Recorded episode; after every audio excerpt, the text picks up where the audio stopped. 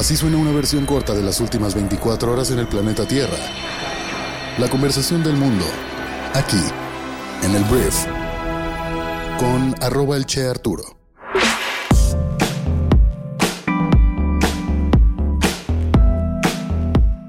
Muy buenos días, bienvenidas, bienvenidos a esto que es el brief para este viernes 15 de septiembre.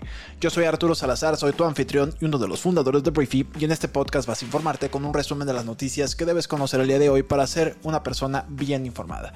Nos acercamos a las fiestas mexicanas, a las fiestas patrias del 15 y 16 de septiembre. Si no eres mexicano o mexicana y crees que nuestra independencia se conmemora el 5 de mayo, no, es el 16 de septiembre. Este fin de semana nos toca celebrar y quiero felicitar a mis papás que el día de hoy y mañana cumplen años, 15 y 16 de septiembre. Yo tengo los papás más patrios de todos. Entonces, bueno, felicidades, los amo, nos veremos en un rato. Gracias por estar aquí y vamos a comenzar con esto, que es el brief. Vamos a empezar hablando de la señora Xochil Galvez, de la señora X, de la senadora Xochil, porque lamentablemente Xochil Galvez durmió esta noche en la casa de una persona que le ofreció hospedaje.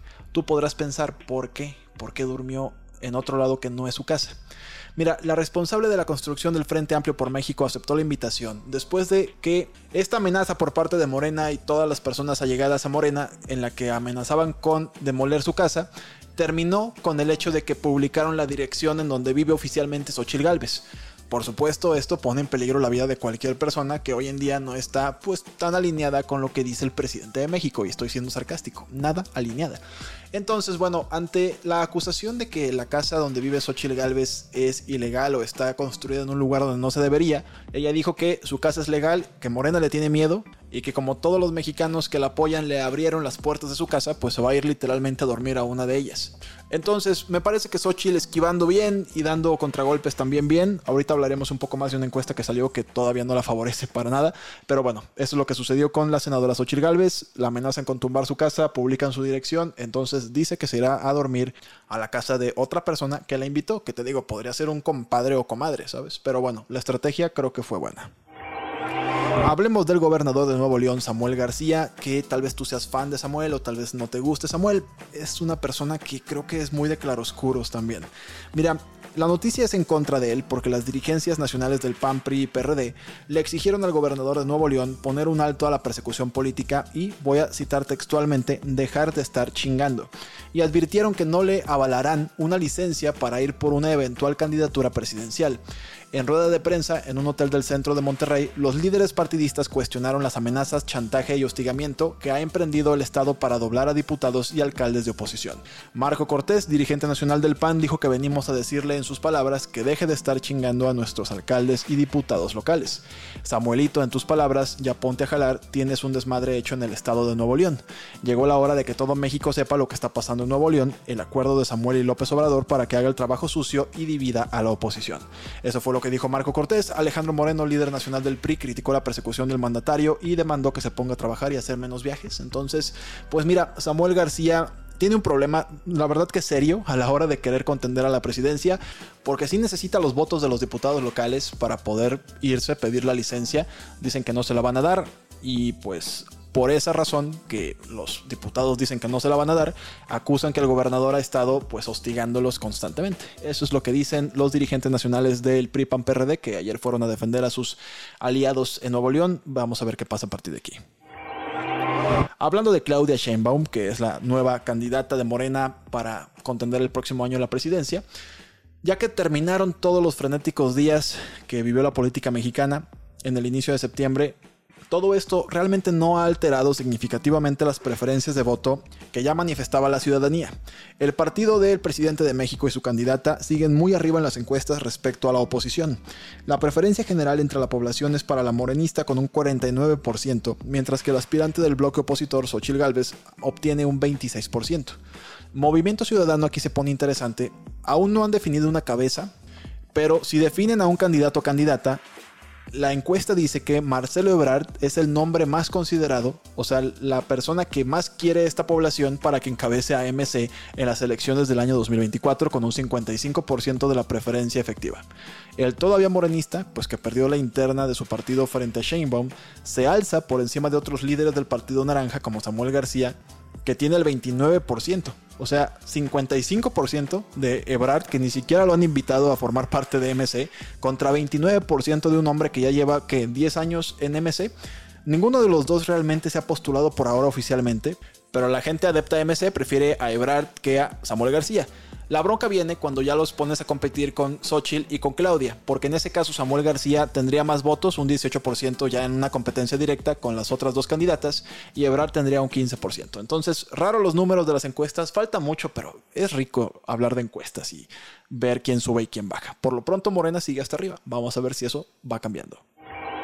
Vamos a hablar de un tema importante para nuestro país en temas de aviación porque la Administración Federal de Aviación de Estados Unidos regresó este jueves a México la categoría 1 en seguridad aérea, después, no sé si supiste, pero después de haberla retirado en mayo del año 2021. ¿Qué significa esto? A partir de esta certificación por parte del regulador estadounidense, las aerolíneas gozarán de ciertas garantías como programar nuevos vuelos a Estados Unidos y realizar operaciones de código compartido con aerolíneas del país vecino. Como México perdió esto, literalmente nuestras aerolíneas ni ninguna aerolínea podía decir, oye, quiero una nueva ruta a este lugar en Estados Unidos. No se podía. Y el regulador pues había retirado la categoría después de un deterioro en las operaciones de aeropuertos y naves que acumularon una treintena de fallas, entonces nos quitaron esto, la verdad qué vergüenza. AMLO dijo que esto se iba a recuperar súper rápido y pasaron más de dos años, ya lo tenemos de regreso, gran noticia, pero pues la verdad sí nos tardamos un ratito. Hablemos de las noticias más importantes del resto del mundo y voy a empezar hablando de Libia, porque lamentablemente el número de muertos en la ciudad inundada de Derna se disparó a al menos 11.300 personas según la media luna, que la media luna es la versión islámica de la Cruz Roja por obvias razones, y bueno, aún quedan 10.000 personas desaparecidas. La tormenta Daniel causó graves inundaciones y rompió dos represas cerca de Derna, mientras arrasaba pues, la parte oriental de Libia el domingo por la noche. La ciudad ya ha enterrado a 3.000 de sus muertos, principalmente en fosas comunes. En una rara señal de unidad, los dos gobiernos en disputa del país han coordinado sus esfuerzos de ayuda, y un funcionario de la ONU dijo que el país podría haber evitado la mayoría de las víctimas humanas si se hubieran implementado servicios adecuados, por ejemplo, alertas de emergencia. Pues sí, como siempre, el hubiera para qué, ¿verdad? Vamos a hablar del hijo de Joe Biden, el presidente de Estados Unidos, llamado Hunter, porque ayer fue acusado de cargos federales, incluido mentir sobre su consumo de crack al comprar un arma. Un acuerdo de declaración de culpabilidad anterior en el que Biden se declararía culpable de delitos menores relacionados con impuestos, pero podría evitar el cargo de posesión de armas, fracasó en julio. Básicamente se iba a librar de esto, un juez ya había como pactado en que ahí quedara, pero pues al final esta negociación se cayó y ahora sí lo están acusando de cargos federales por esto que es mucho más grave.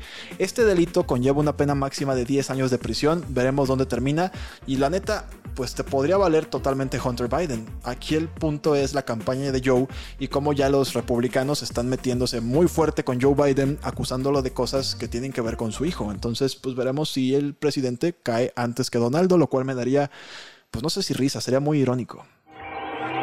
Ahora vamos a hablar también de Estados Unidos, pero de un tema que tiene que ver con una huelga, porque el sindicato United Auto Workers, que representa a unos 150 mil trabajadores de la industria automotriz, pues planea hacer una huelga el día de hoy que en estos momentos que estoy grabando no sé si se llegó a un acuerdo antes de la medianoche de ayer con tres de los mayores fabricantes de automóviles del país. Estamos hablando de una pérdida brutal, o sea, Michigan, el estado, podría tal cual caer en recesión si esta huelga se alarga más de una semana.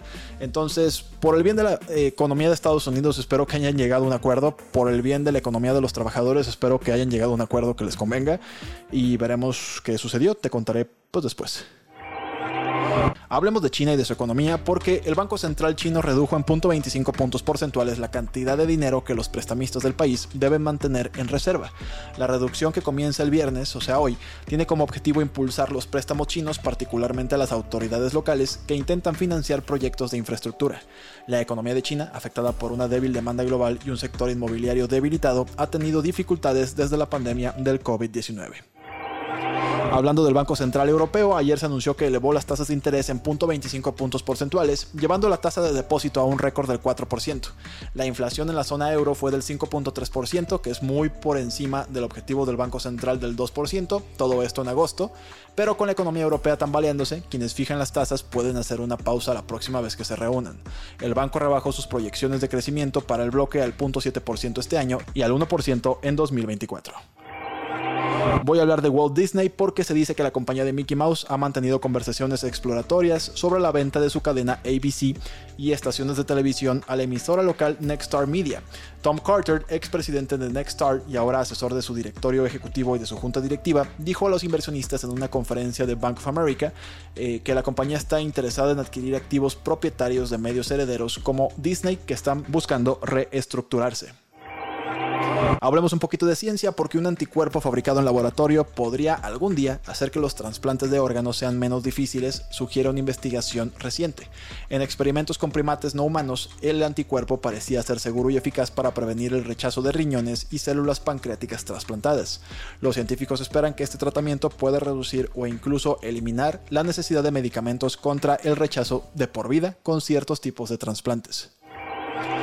Para todos mis amigos otakus, les quiero hablar de One Piece, uno de los animes más importantes y más populares del mundo, y que tiene un live action en Netflix, que tiene esta versión en vivo de la caricatura, que pues generalmente no sale bien esto, pero al parecer es mejor de lo que la gente pensó, y al parecer pues habrá muchos más episodios de esta nueva serie que te digo está encantando.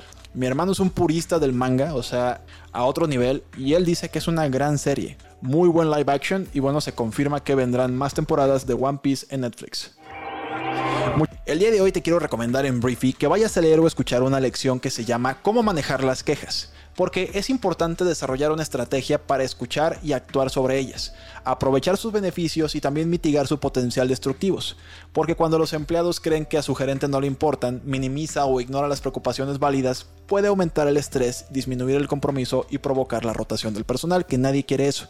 Entonces, si quieres leer o escuchar esta lección, puedes hacerlo en 5 minutos de tu tiempo, todo esto en Briefing, nuestro MBA de bolsillo, que puedes descargar el día de hoy y probarla totalmente gratis una vez que termines de escuchar el brief. Muchísimas gracias por haber estado aquí. Espero que este conocimiento te genere mucho valor. Y nos escuchamos hasta el martes, este fin de semana, por los cumpleaños de mis papás, por el fin de semana del puente. Me voy a tomar el lunes para poder disfrutarlo al máximo, pero volveré con todas las ganas del mundo el día martes aquí a tu programa noticioso de cabecera. Una vez más, gracias y nos escuchamos el próximo martes en la siguiente edición de esto que es el brief. Yo soy Arturo. Adiós.